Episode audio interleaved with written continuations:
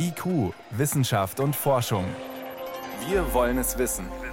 Ein Podcast von Bayern 2.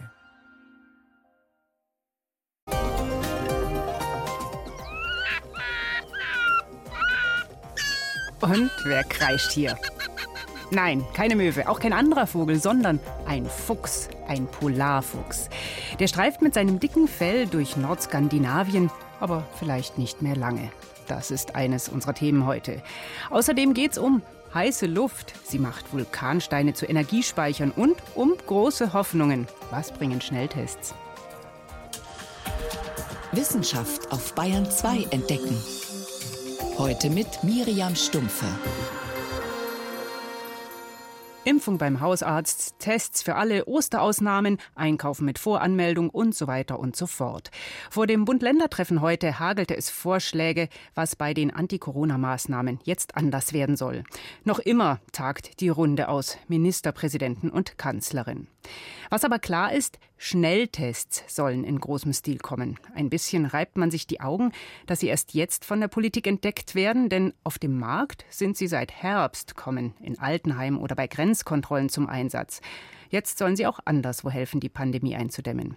Vor der Sendung konnte ich mit Professor Bernd Salzberger sprechen, dem Vorsitzenden der Deutschen Gesellschaft für Infektiologie. Und ihn konnte ich fragen, haben wir da ein cleveres Werkzeug in der Pandemiekontrolle bisher übersehen?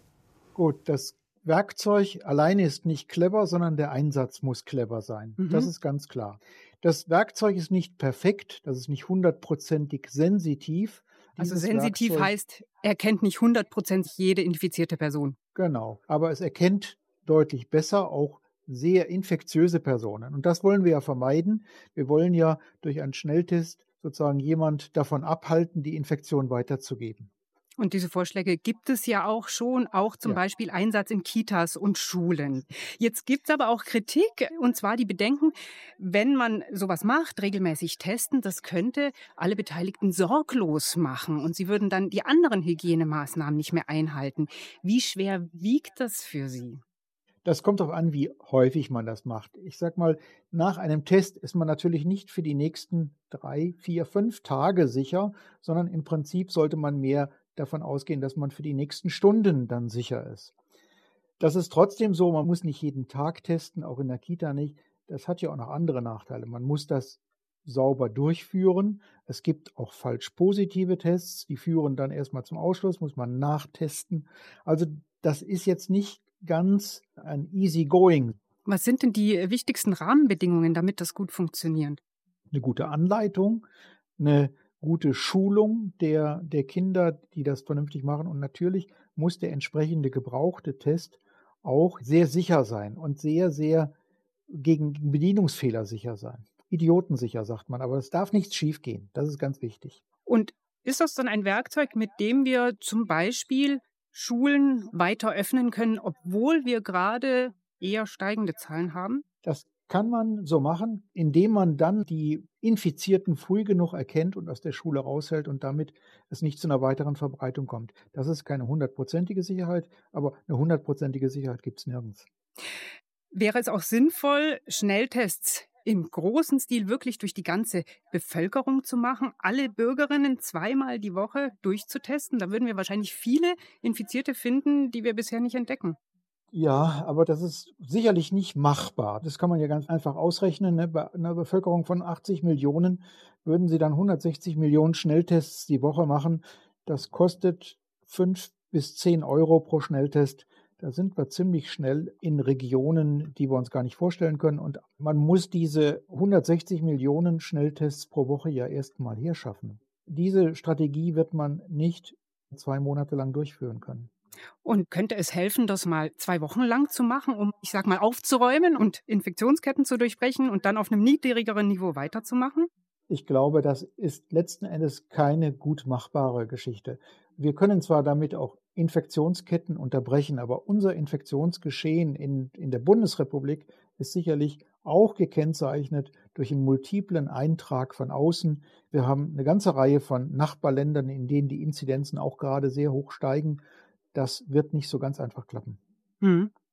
Wie beurteilen Sie die sogenannten Selbsttests? Das ist ja noch mal ein Schritt weiter. Schnelltests, da denkt man in den mhm. aktuellen Plänen immer an Testen in einem festen Rahmen mit geschultem Personal. Selbsttests mache ich zu Hause. Was können die uns helfen? Ja, der Selbsttest ist in Deutschland nicht so eine Kultur. Das ist in anderen Ländern schon viel häufiger bei einer ganzen Reihe von Dingen. In den USA sind HIV-Selbsttests seit langem gebräuchlich und eingesetzt. Ich glaube schon, dass das eine Möglichkeit ist.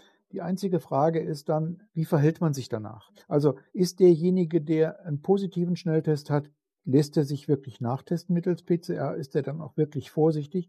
Und da muss derjenige auch sich wirklich sehr, sehr verantwortungsvoll verhalten. Aber sollten wir das vorantreiben, dass die schnell und in großem Stil verfügbar sind? Da bin ich jetzt eigentlich der Meinung, dass das sinnvoll ist. Die Frage ist, auch die muss man sozusagen sinnvoll einsetzen. Man muss eine Strategie sich überlegen, wie man das macht. Es macht keinen Sinn, das mit der Gießkanne über die Bevölkerung auszukippen. Davon sprechen jetzt einige, aber ich glaube, das macht keinen Sinn. Vielen Dank, Professor Bernd Salzberger, der Vorsitzende der Deutschen Gesellschaft für Infektiologie war das. Zur Frage, was bringen Schnelltests?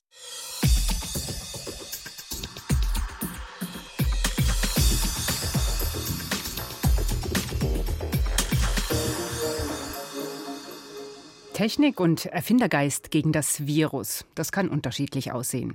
Die unzähligen Testverfahren, um Viren aufzuspüren, gehören zum Beispiel dazu. Aber auch die FFP2-Masken, die unsere Atemluft filtern, oder Luftreiniger, die Viren mit kaltem Plasma abtöten. Klassiker in der Infektionskontrolle. In Nairobi kann man seit kurzem einer ganz anderen Variante der Anti-Corona-Technik begegnen. Ein Roboter kontrolliert dort im Flughafen Passagiere. 39,4 Grad Körpertemperatur, das ist eindeutig zu viel. Der Passagier muss noch einmal kontrolliert werden, fordert Computerdame Yasiri am Flughafen Nairobi. Wer durch die Abflughalle kommt, begegnet seit neuestem dem humanoiden Roboter. Hüfthoch und weiß-silber mit einem Bildschirmkopf soll er noch sehr viel mehr sein als nur ein rollendes Fieberthermometer, sagt IT-Experte Likimani Lesiaman. Er warnt Leute, die ihre Maske nicht richtig tragen und hilft auch dabei, den Bereich zu desinfizieren.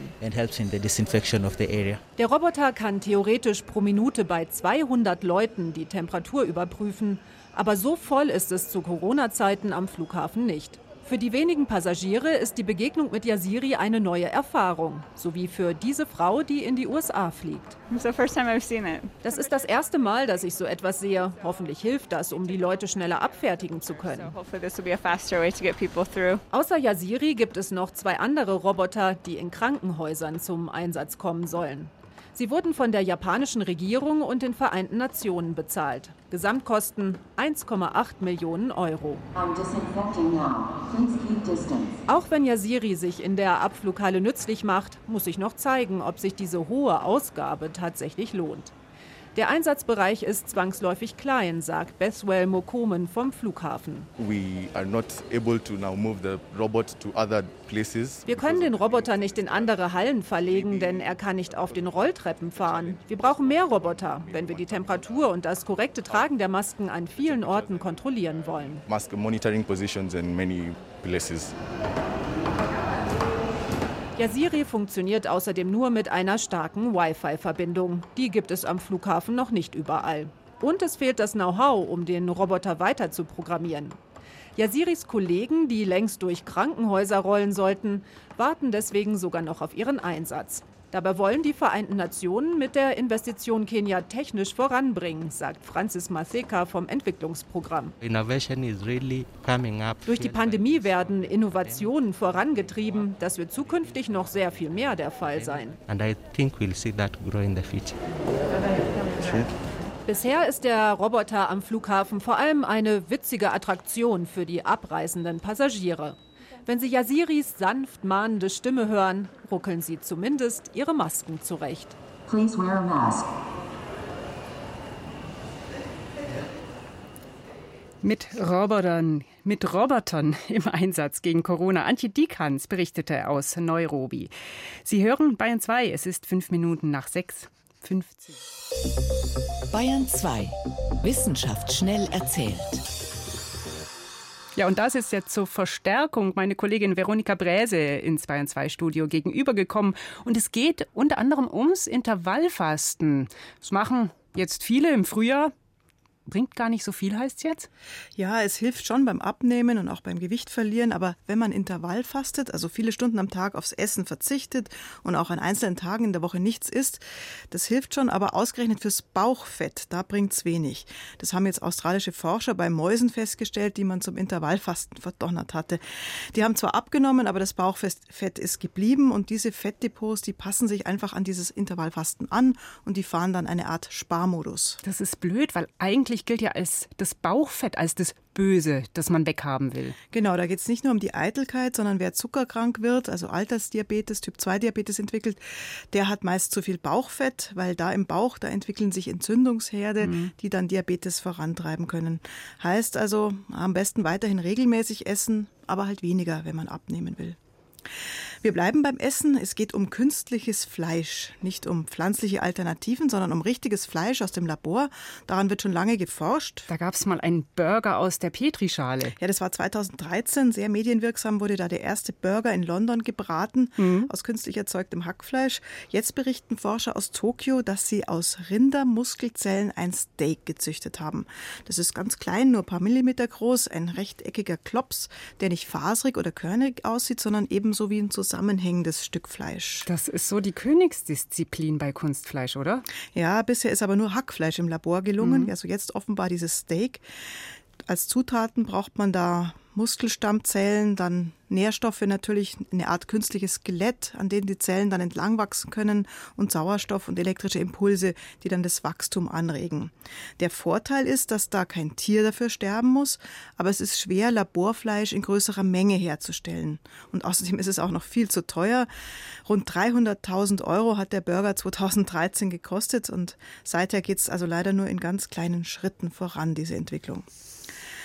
Zum Schluss machen wir den berühmten Marshmallow-Test aus den 1960er Jahren. Also wir bleiben beim Essen. Jetzt geht es um süßes Marshmallow. Hm. Das heißt, äh, die Frage, kann ich meinen Impuls kontrollieren, auf Süßes verzichten, wenn ich weiß, ich bekomme später doppelt so viel? Genau, das können wir Menschen, das können auch Schimpansen, Raben, Papageien, alle die können das. Das heißt, wir verzichten auf ein Marshmallow, wenn wir wissen, mhm. bald gibt es ein zweites oder gibt es doppelt so viel. Britische Forscher haben jetzt Versuche mit Tintenfischen gemacht und sie da, auch die können sich beherrschen. Tatsächlich. Genau, also im Experiment war es so, dass man ihnen ein schmackhaftes Weichtier vor die Nase gelegt hat und sie haben dann nicht gleich zugeschnappt, sondern gewartet, bis sie die größere Portion bekommen haben. Die Tiere haben den Ablauf schnell begriffen und haben eben dann gewartet auf den großen Leckerbissen. Dass Tintenfische clever sind, das weiß man schon, aber jetzt weiß man eben auch, wie planvoll sie vorgehen. Schlaue Tierchen sind das. Das war Veronika Bräse mit den aktuellen Meldungen.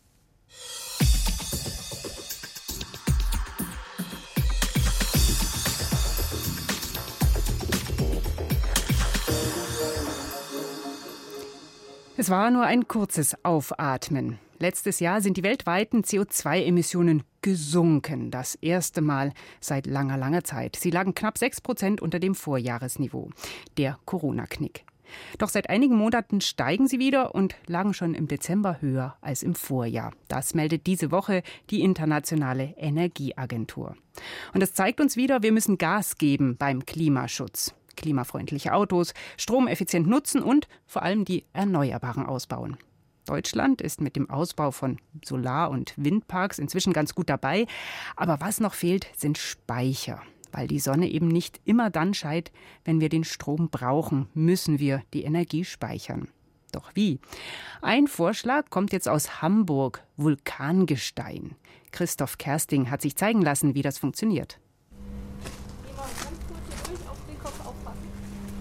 Helen Niemeyer macht sich auf den Weg von ihrem Büro in der Hamburger City in Richtung Hafen Altenwerder. Eine Reise in die Steinzeit sei das jedes Mal, scherzt die Ingenieurin. Was sie damit meint, zeigt sich auf dem riesigen Betonsilo, das sie stets ansteuert auf dem Hafenareal. Welcome to the New Stone Age, lautet der Gruß eines grellvioletten Mammuts auf dem Silo. Willkommen in der neuen Steinzeit. Dabei geht es in der sogenannten ETES-Anlage von Siemens Gamesa eigentlich um die Zukunft. Genauer, wie künftig Wind- und Solarenergie gespeichert werden kann. Wir haben hier unser Speichergebäude, das ungefähr 10 ähm, Meter hoch und 20 Meter lang ist. Und in diesem Speichergebäude befinden sich ungefähr 1000 Tonnen an vulkanischem Gestein, das dann die thermische Energie einspeichern kann. Es sind unscheinbare, zwei bis drei Zentimeter große dunkle Schottersteine, mit denen das Silo befüllt ist. Sie stammen aus Norwegen und halten die Wärme besonders gut sind günstig und laut Helen Niemeyer weltweit verfügbar. Die Ingenieurin steht inzwischen unter einer riesigen Rohrleitung, die seitlich in das Betonsilo hineinführt. Das Ganze funktioniert im Zusammenspiel eben wie ein überdimensionierter Föhn. Wir holen uns die Energie aus dem Stromnetz, erhitzen damit dann Luft und diese heiße Luft, die pusten wir durch unser Speichergebäude und darin werden dann eben diese vulkanischen Gesteinsbrocken erhitzt und können die Energie in thermischer Form dann für eine gewisse Zeit speichern. Es ist ja so, dass erneuerbare Energien nicht immer stetig Strom liefern, wann immer er gebraucht wird.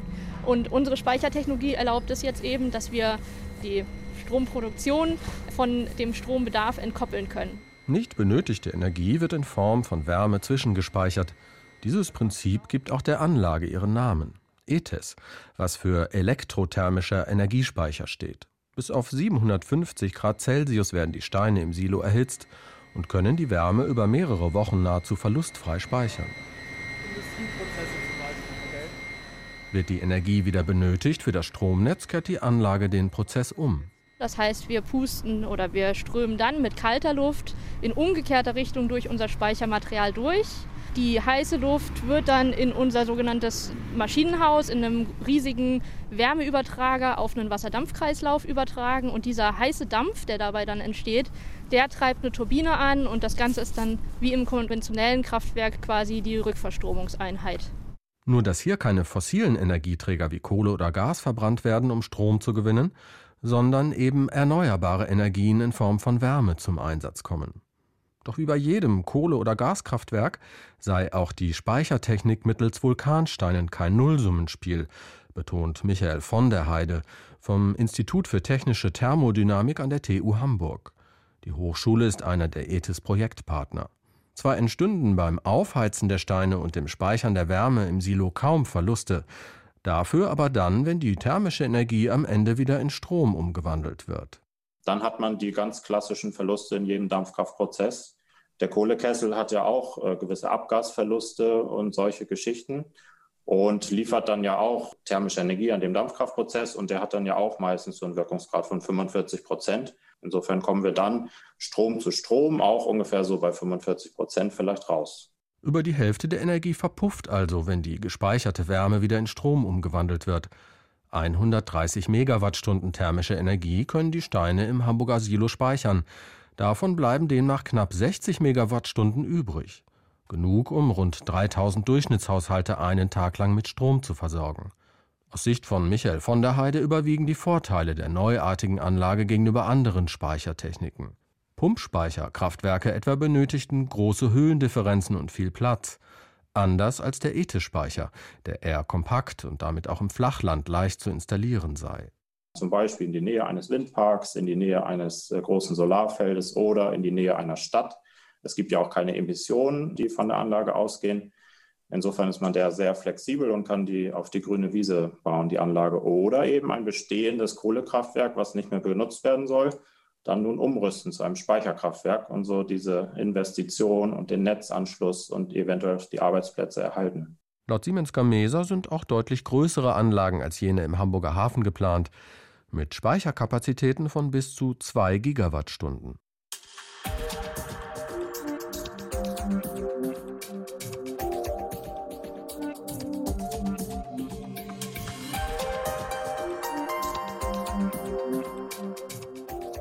Heute ist Tag des Artenschutzes und der ist noch genauso aktuell wie vor knapp 50 Jahren, als er ins Leben gerufen wurde. Rund 150 Tier- und Pflanzenarten verschwinden pro Tag von der Erde, schätzen Experten. Klimawandel spielt eine Rolle, Umweltgifte, aber vor allem wir Menschen dringen immer weiter in entlegene Regionen vor. Ein Beispiel, der Polarfuchs, ein Überlebenskünstler in arktischen Regionen.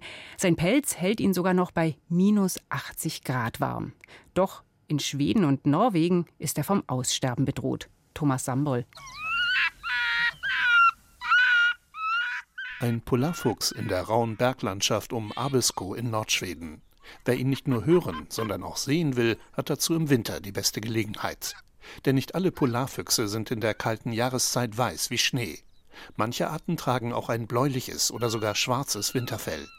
Auch sonst hat er mit dem Rotfuchs, den wir aus unseren Breiten kennen, eher wenig gemeinsam.